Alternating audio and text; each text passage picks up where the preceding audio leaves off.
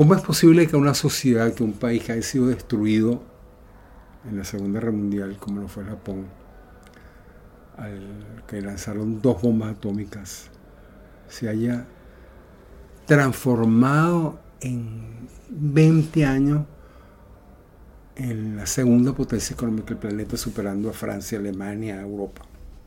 De algo insólito. ¿De qué manera, qué hizo posible esa transformación en tan poco tiempo.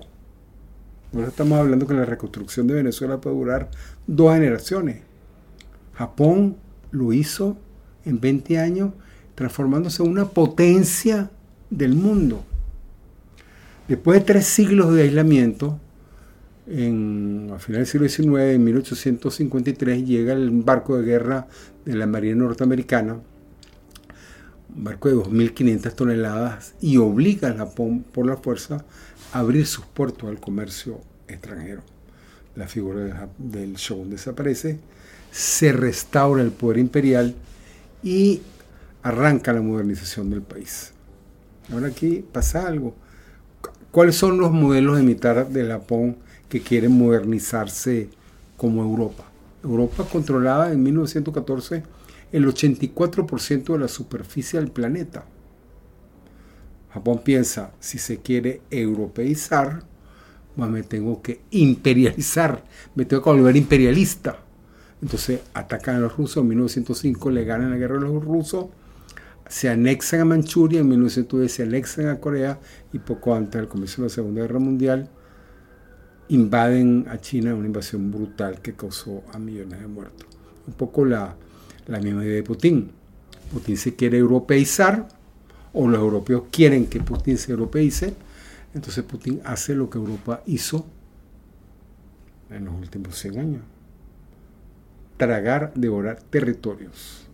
El caso de Putin es inaceptable por, el periodo histórico que estamos viviendo, ya la gente no acepta esas conductas de parte de ningún país, de ningún Estado, pero además Putin aniquila gente por docenas de miles un devorador de hombres, como se ha podido ser la Coatlicue en México, una devoradora de hombres y, de un apetito por las tierras sin lugar.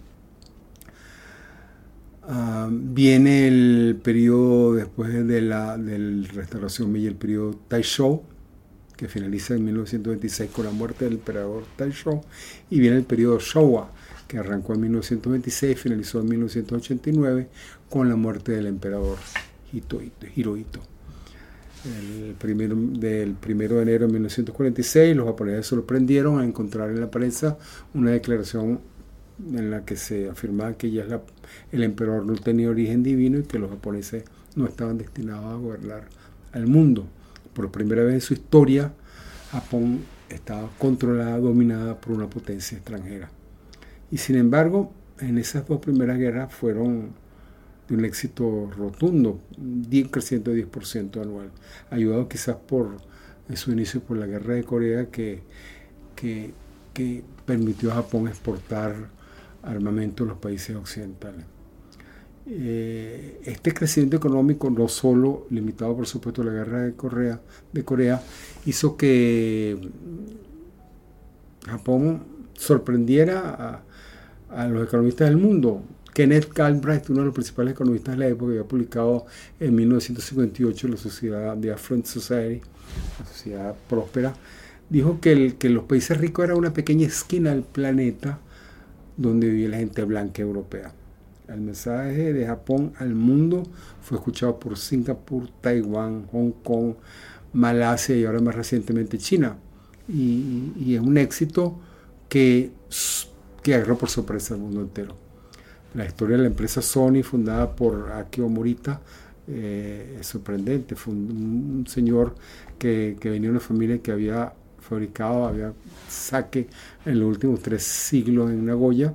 Inició con un capital de 500 dólares apenas con su socio, una de las empresas más importantes del mundo. En 1960, Charles de Gaulle, el héroe militar francés, entonces presidente de Francia, se burló del, primer ministro de Japón llamándolo vendedor de transitores cuando este dijo que iba a duplicar en muy poco tiempo el Producto Interno Bruto del Japón.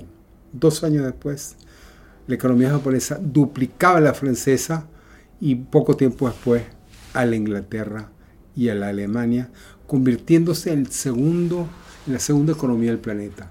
Ya los japoneses empezaron a, a recorrer el mundo como turistas y se les vio en las principales ciudades del planeta y ya no se saludaban con el tradicional, la tradicional frase con Ichiba, que buenas tardes, saludaban diciendo Mukarimaka, que es como Mukarimaka, estás haciendo plata, estás haciendo dinero, ¿cómo te va? Pero esto llegó, esto tuvo un fin, esto se frenó por supuesto. La crisis financiera, el terremoto de Kobe, el ataque terrorista al metro de Tokio, finalizó una época, si los años 70 fue el, momento de la economía, de la transformación de la economía nipona, los años 80, 90 fueron el freno en seco. El superávit comercial japonés finalizó cuando el, el, valor del yen se duplicó frente al dólar, frenando las exportaciones porque habían duplicado su valor. Los inmuebles, el valor de los inmuebles, el valor de los bienes inmuebles, donde han invertido las grandes empresas su superávit, creció 75 veces hasta llegar a representar el 20% de la riqueza del planeta. Llegó un momento donde, por supuesto, la burbuja financiera que estaba causada en cierto modo por esa revalorización de los activos inmobiliarios de las empresas, se vino abajo. El índice Nikkei perdió el 65% de su valor en, en 1992. El año 95 fue el terremoto de Kobe, un terremoto terrible. En el año 95 sobre todo vino el ataque con gas saurín, con gas nervioso por parte del grupo terrorista Aum Shinrikyo al metro de Japón, que causó, causó muchos muertos, muchos heridos y un pánico terrible que fue investigado después por Haruki Murakami, el gran novelista que conocemos nosotros, autor del libro 1Q84 la muerte del Comodoro y esta última que no hemos leído todavía. Un gran autor que se inaugura, que se inaugura no, que se da a conocer a mi juicio de una manera como un pensador, no solamente como un novelista de una gran imaginación, con su libro Underground, que es el, el subway, el metro de Tokio, analizó a víctimas y a terroristas por igual. Todo se juntó. El emperador Hirohito muere con 87 años en 1989, finaliza la era de Showa Cae el muro de Berlín en noviembre de 1989, estalla la burbuja financiera en 1990, ocurre el terremoto de Tokio, el ataque terrorista de Aum Shinrikyo en Tokio. Entonces, el, freno, el golpe fue una cosa brutal que conmovió y significó un cambio en la vida social y de la mentalidad japonesa del mismo nivel como lo, pudo haber sido la Segunda Guerra Mundial.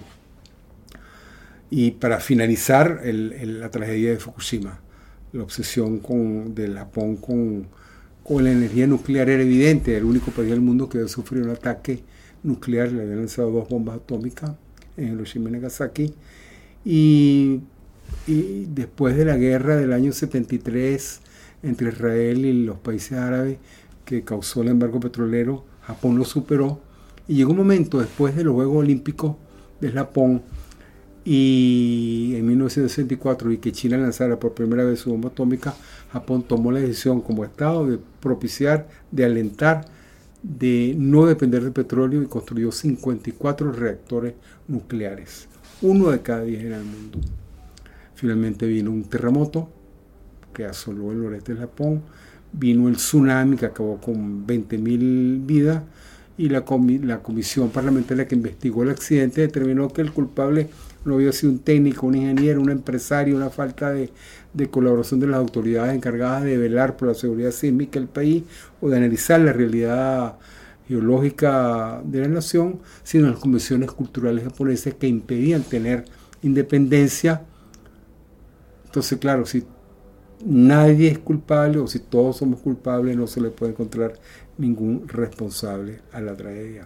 Sin embargo, Matsuo Yoshida, el gerente de la planta, le hicieron un homenaje recientemente en Netflix, hicieron una serie que se llama Los Días de Days, donde el señor decide por su cuenta, llevándole la contraria a su superiora en la empresa eléctrica de Tokio, que controlaba los reactores nucleares, y a la dirigencia política de su país decidió inundar el reactor nuclear con agua del mar a fin de bajar la temperatura e impidiendo la, ese desastre nuclear que pudo haber ocurrido, que hubiera sido la muerte de Japón, por la mitad del país hubiera quedado inutilizado por la radioactividad, incapaz de la vida humana.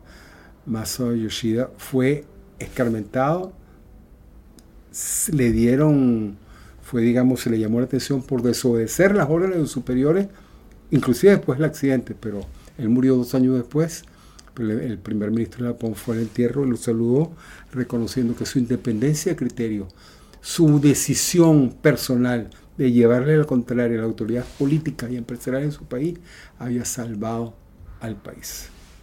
La destrucción del país, eh, esto conmovió, esto terminó de conmover el país, significó un cambio de alguna manera en el que los japoneses empezaron a ver el mundo. Hay un libro que leí hace poco, David Pilling, se llama Bending Adversity, como Japón, el arte de la sobrevivencia, que analiza toda esta historia y, la, y, el, accidente nuclear, un accidente nuclear que nadie pudo prever, son las placas del Pacífico a provocar un tsunami que atravesó el Pacífico a 800 kilómetros por hora y que llegó 800 kilómetros por hora.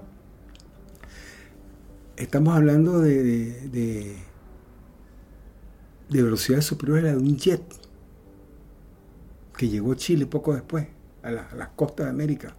Es un tsunami que nadie podía, era capaz de provocar, pero que, los japoneses empezaron a, darse cuenta y a cambiar y, a reconocer el Gaman Suyoi, que era esa, humildad, esa resiliencia en el noreste del país, que a pesar de los desastres era capaz de, entender, de reconocer su, su, su el valor de la vida y de la solidaridad entre los seres humanos. Japón, inclusive Samuel Huntington en su libro Choque de Civilizaciones en 1996, reconoce siete siete categorías de civilización en el mundo. Uno de ellas es Japón. Hasta el punto lo consideran diferente. Ahí, es, una, es una cultura tan fascinante que tanto nos tiene que decir en relación con la humildad y con esa zona nebulosa, vaga, difusa entre la libertad individual y el respeto a su superior y el sentido de la solidaridad y sentirse parte de una comunidad que nos tiene mucho que nos tiene que tiene mucho que decirnos y que sobre el cual merece la pena investigar y reflexionar. Quería terminar con dos kotowasa y un poema. Dos kotowasa es un proverbio japonés. El primero es Shipai wa Seiko no Moto, es decir, algo así como más enseña la adversidad que la prosperidad o los errores son la fuente del aprendizaje, del éxito, que es algo válido para todos nosotros. No podemos tener miedo de los errores, ni en política, lo que está ocurriendo ahorita en Venezuela, ni en nuestras empresas.